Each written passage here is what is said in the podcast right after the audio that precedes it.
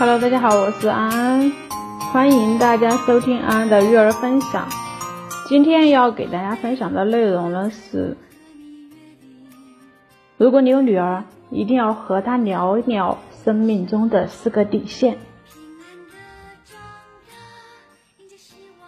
亲爱的女儿，昨天带你一起去机场给爸爸接机，路上看见一个八岁左右的小女孩在给一个大人带路。看情形，似乎小女孩并不认识那位陌生男性。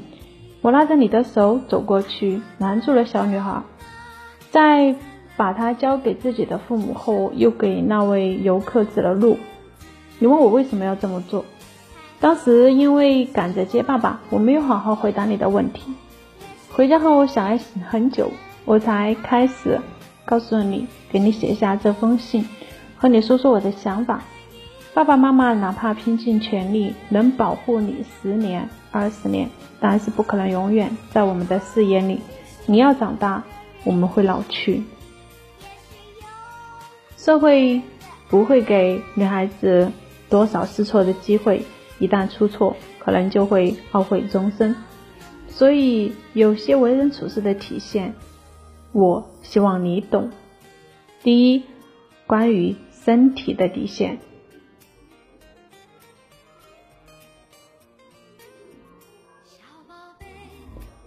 今年儿童节，有个叔叔扮成小猪佩奇的模样，在商场里发糖果，还记得吗？那个叔叔说，在场的小朋友谁亲我一口，就能够得到猪猪款式的棒棒糖哦。附近的小男孩、小女孩都争先恐后的去排队，你也想要，却不想去亲一个陌生人，犹豫的看着我。我当时是这么跟你说的：如果你想要，你可以告诉爸爸和妈妈，我们会给你买。倘若有一件事情让你觉得为难，那就说明这件事情未必值得你去做。要记住，没有任何一样东西值得你用身体去交换。今天妈妈还要给你画一道身体的底线，不要为任何事情去出卖和伤害自己的身体。这几天网络上有一个特别不好的新闻，一些坏人看准了现在小女孩没有社会经验，又想出名、想当网红的心理。就打着招童星入行的幌子，顶着某某影视公司的名头，在网络上行骗。有个正在上小学的女孩子就被坏人步步诱骗，以检查身体为由，最后拍了照片发到了网上。这个世上没有密不透风的墙，女孩的照片最终传到了同学、家人、亲戚那里。女孩受到打击，一蹶不振，最后迫于压力休学，现在每周都要去做心理咨询。刚刚妈妈又在贴吧看到了很多的女孩主动发自己的照片，还附上自我介绍，喊道：“求出道。”这不是明摆着跳入狼窝吗？有的女孩还算警觉，在骗子提到不穿衣服拍视频的时候，果断拒绝了。可更多的女孩子被诱骗，脱下衣服摆出动作，拍摄了视频。这些孩子都是不清楚自己身体底线在哪，才做出如此傻事。小到一根棒棒糖，大到要出名的机会，欲望会像滚雪球一样变得越来越大。但是你要谨记，女孩子一生最重要的功课就是先学会珍爱自己的身体，身体的底线这道盔甲一定要自己来守。第二就是关于生活的底线。妈妈认识一个小女孩，很漂亮，像一个明星。她呢，恋爱谈了一场又一场，男朋友换了一个又一个，可是总是深夜发朋友圈说自己不开心。有一次我约她出来喝茶，问她怎么了，她想了半天才慢慢吐出一句话：“大概是我总在花他们的钱，花别人的钱，心里总归是没有底气的。”另一个女孩子，妈妈刚认识她的时候，她刚从西藏旅游回来，晒得黑黑的，还自嘲说。别人出去一趟是镀金，他出去一趟是镀油。上大学的时候，这个女孩子就是一个旅行爱好者，为了攒够旅行经费，整个学期的暑期都在打工。就这样，她学校的功课也没有落下，期末拿到了一等奖学金。大二以后就很少从家里面拿钱了，经济相当独立。后来，除了男朋友，两个人也是齐头并进。女孩并不觉得自己有什么不如人的地方。这个女孩子讲过一番话，妈妈觉得很有道理。只要你肯努力，你想要的东西一定是可以通过自己的双手去争取的。一次旅行，一件价格不菲的裙子，偶尔的奢侈品，这些都是可以自己去实现的，根本没有必要去指望别人。与其让别人打伞，不如自己给自己打伞。妈妈是想告诉你一个生活的底线，未来你一定要有经济独立的能力。女儿，妈妈希望你可以活成自己最喜欢、最欣赏的样子，用独立、自尊、自爱来铺设自己最舒服的生活方式。等你长大了，你就会明白，你的安全感和底气应该来自于你能够摆平一切的能力。和银行卡里越来越多的余额，而不是某个男孩子三言两语的情话和承诺。第三，关于情感的底线。妈妈给你讲一个故事吧。在一个大森林里，住着小白兔和小老虎。小白兔有一家糖果铺，小老虎有一台冰淇淋机。兔妈妈跟小兔子说：“如果你喜欢一个人，你就给他一颗糖。”如果对方也喜欢你，当然也会回赠给你。小白兔喜欢上了小老虎，太喜欢太喜欢了，忍不住就把整个糖果铺都送给了小老虎。回家后，兔妈妈问小白兔：“你小老虎喜欢你吗？”小白兔直点头。妈妈又问：“那为什么他不给你吃一个冰激凌呢？”妈妈想告诉你，爱是相互的，从来都不是一个人的付出。另一个人拥有。后来，小老虎有了糖果店。小白兔说：“公园里生意不好，不如我帮你把冰淇淋机推到那边去卖吧。”夏天真热，冰淇淋机每天都卖得光光的。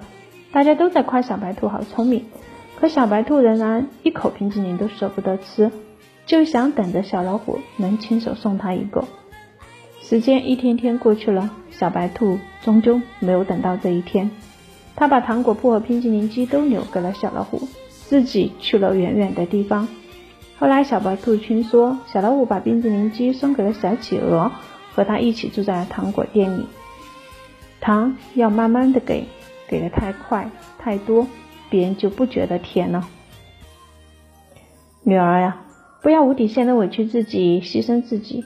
就像你无法叫醒一个装睡的人，你也无法感动一个不爱你的人。就像之前妈妈给你的故事《海的女儿》，生活在海洋深处的小美人公主艾丽尔，在一次偶然的情况下遇到了人类王子，一见倾心。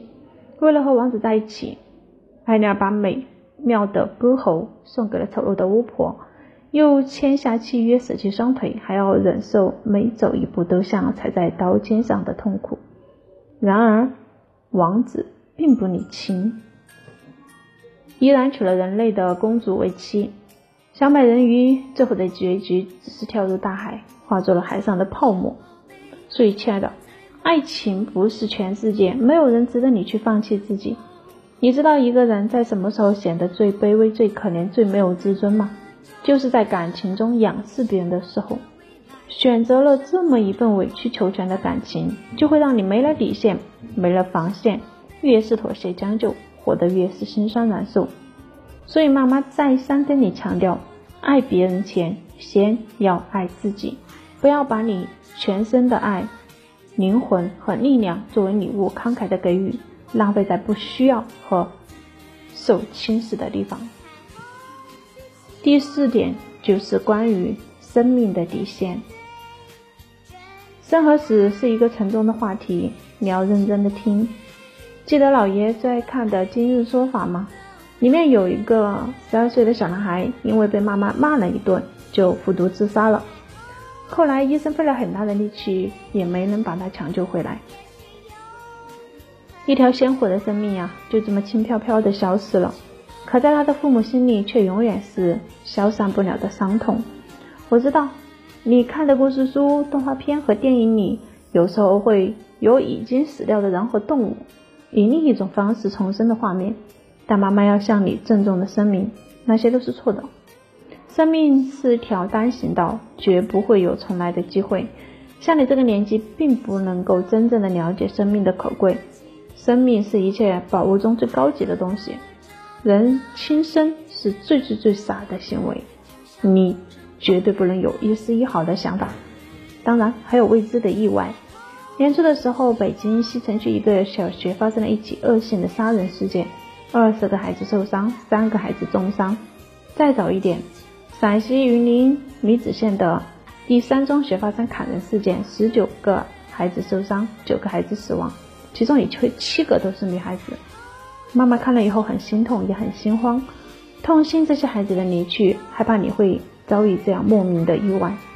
网上有个爸爸这么跟他家的女儿说的：“我们这一生难免会遇到恶人，当遇到恶人的时候，如果我们没有能力和歹徒斗争，就应该打迂回的战斗。不管手中东西有多么重要，都不应该和其发生正面冲突。最好的选择是舍财保命，因为生命。”生命才是高于一切的，没有什么物品能比生命更重要。我们的一生中也总难免会遇到伤心事，但不管遇到多大的伤心事，都不能选择终结生命。自杀是解决问题中最愚蠢的方法。这是妈妈想要和你说的：世界越伤悲，你要越快乐；人心越险恶，你要越懂得自保。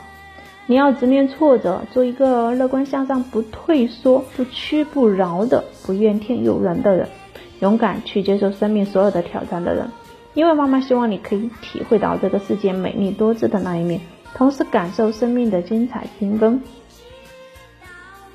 骄傲而又勇敢的活下去。《养育女孩》这本书我看了很多遍，有一句话记忆深刻：当你的女儿长大，你能看到你给她的。教育与她如今拥有的力量和品质之间的关联。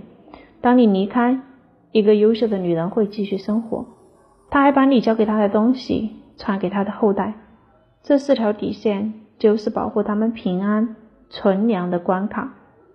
倘若有空，请一定要和他聊聊。关于跟女儿说的这四句话，你记住了吗？好，今天的分享就到这里结束了。如果你也有女儿，如果你也有育儿困扰，可以私聊安安老师的微信四五幺九八零二二九四五幺九八零二二九。感谢您的收听，我们下期见，拜拜。